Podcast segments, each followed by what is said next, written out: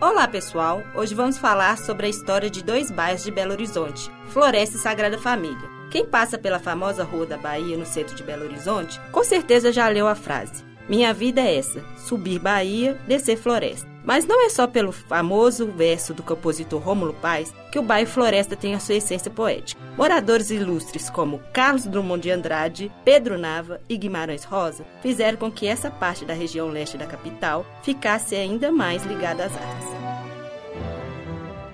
O bairro Floresta surgiu quando operários que trabalhavam na construção da cidade de Belo Horizonte começaram a erguer casas simples, próximas à famosa Avenida do Contorno. Assim que as obras acabaram, os barracões foram demolidos, dando lugar a casarões de imigrantes europeus. Muitos deles ainda existem até hoje. Grande parte dessas casas eram sede de chácaras, que abasteciam a recém-inaugurada capital com produtos alimentícios. A marca dessa época está viva até hoje. A área da atual Praça Comendador Negrão de Lima era, no começo do século passado, justamente a chácara do Comendador Negrão de Lima.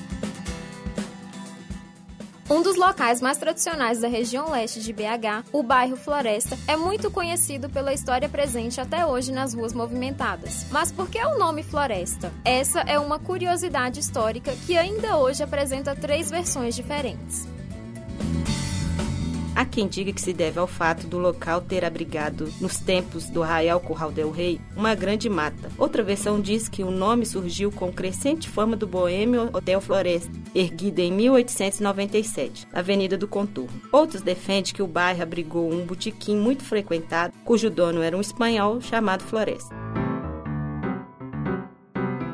Por ter sido um dos primeiros a surgir em Belo Horizonte, a história do bairro Floresta é muitas vezes confundida com a própria história de BH. Entre um dos principais pontos turísticos, pode-se destacar o Viaduto da Floresta, inaugurado em 1937, construído sobre as linhas férreas da Central Brasil e da Rede Mineira de Viação. O viaduto atualmente é um dos principais cartões postais da cidade.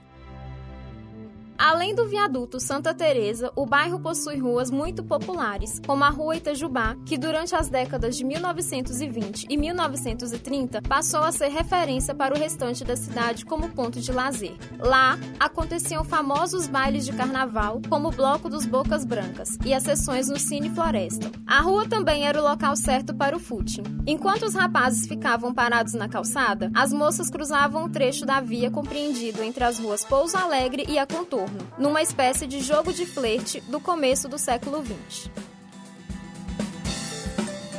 O bairro Floresta atualmente é um dos mais tradicionais de Belo Horizonte, mantendo a estrutura histórica e preservando as origens.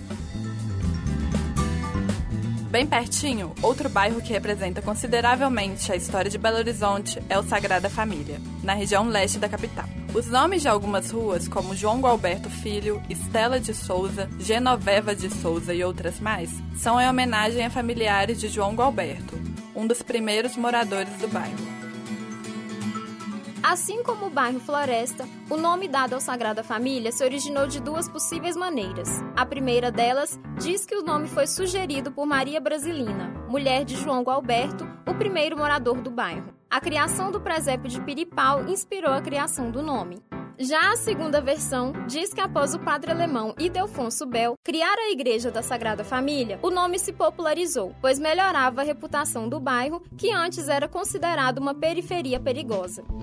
Por ser um bairro tradicional de Belo Horizonte, é possível encontrar várias curiosidades. Você sabia que a Avenida Petrolina era um córrego onde era possível realizar atividades de lazer, como a pesca? Seguindo a Avenida Petrolina, é possível encontrar a famosa Biquinha, localizada na esquina com a Rua Abílio Machado. Os frequentadores afirmam que a água obtida gratuitamente no local possui poderes terapêuticos e medicinais. O movimento em torno da bica incentiva o comércio no bairro, já que há um alto fluxo de pessoas circulando na região. A Avenida Silviano Brandão também exerce grande influência na economia do bairro, já que possui diversas lojas de móveis finos e usados. Os Topa Tudo se misturam a lojas famosas, tornando a avenida um polo economicamente diverso, que oferece opções de móveis para todos os orçamentos. Além disso, a avenida também é um marco de divisão entre os bairros Sagrada Família e Floresta. Atualmente, com cerca de 34 mil habitantes, o bairro Sagrada Família é considerado um dos mais populosos de Belo Horizonte. Isso se deve à localização privilegiada próximo ao centro da capital. tem em seu entorno algumas das principais ruas e avenidas. Por hoje é só. Em breve voltaremos com mais histórias.